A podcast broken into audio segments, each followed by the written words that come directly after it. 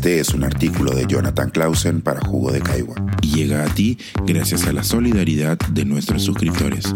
Si aún no te has suscrito, puedes hacerlo en www.jugodecaigua.pe. Ahora puedes suscribirte desde 12 soles al mes. Lo intolerable, parte 2. Tres falsas dicotomías que deberíamos evitar en la discusión sobre la pobreza.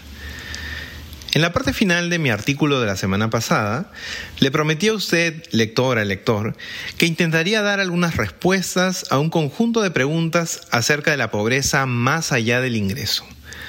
No obstante, el pasado jueves 11 de mayo, un día después de la publicación de aquella entrega, el Instituto Nacional de Estadística e Informática, INEI, presentó las cifras oficiales de pobreza monetaria de 2022 le pediré, por tanto, que sea paciente conmigo y me permita hacer algunos comentarios sobre esta nueva información. Recordemos lo que mide el indicador oficial de pobreza. Una persona se considera en situación de pobreza monetaria si vive en un hogar cuyo gasto mensual por persona es menor a una línea de pobreza de 415 soles. En el año 2021, este valor fue de 378 soles. Dicho eso, las estimaciones del INEI hoy nos muestran que el 27,5% de personas en el Perú viven en hogares cuyo gasto mensual por persona no supera la línea de pobreza. Son malas noticias, en especial porque existe un aumento con respecto al año 2021, en el que la incidencia de pobreza monetaria fue de 25,9%. El informe técnico de pobreza del INEI es muy completo y no es mi intención resumirlo aquí.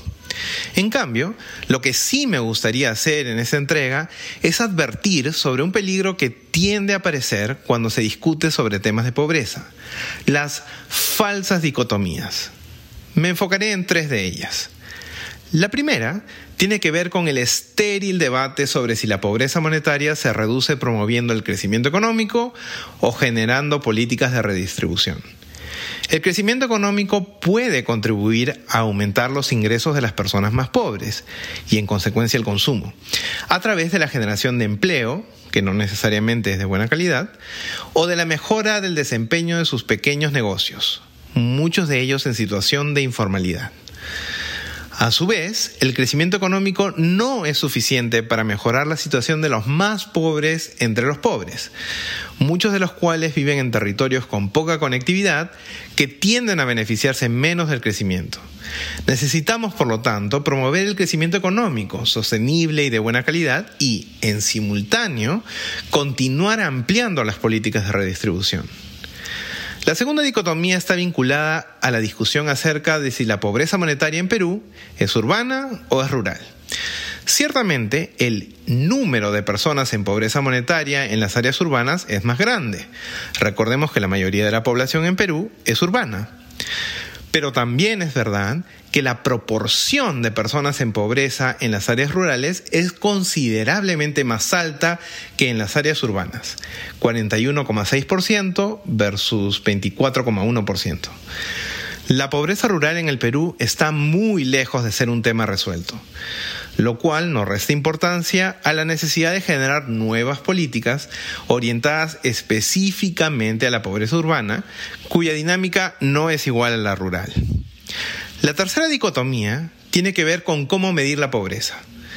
¿Debemos contar únicamente con una medida de pobreza monetaria o debemos reemplazarla por una métrica de pobreza multidimensional no monetaria?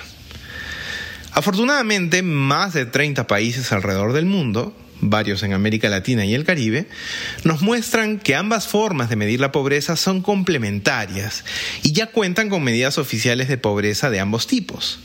Sobre esto último, tenemos algunas buenas noticias en el Perú. Por primera vez, el jueves pasado, una presentación oficial del INEI incluyó un conjunto de indicadores de privaciones no monetarias bajo el rótulo de pobreza multidimensional. Gracias a la invitación de Roxana Barrantes, en la entrega de la próxima semana retomaré ese último punto y, ahora sí, cumpliré mi promesa de exponer un conjunto de ideas sobre la pobreza más allá del ingreso. Pensar, escribir, editar Grabar, coordinar, publicar y promover este y todos nuestros artículos en este podcast cuesta y nosotros los entregamos sin cobrar. Contribuye en www.jugodecaigua.pe barra suscríbete y de paso envía como suscriptor nuestras reuniones editoriales.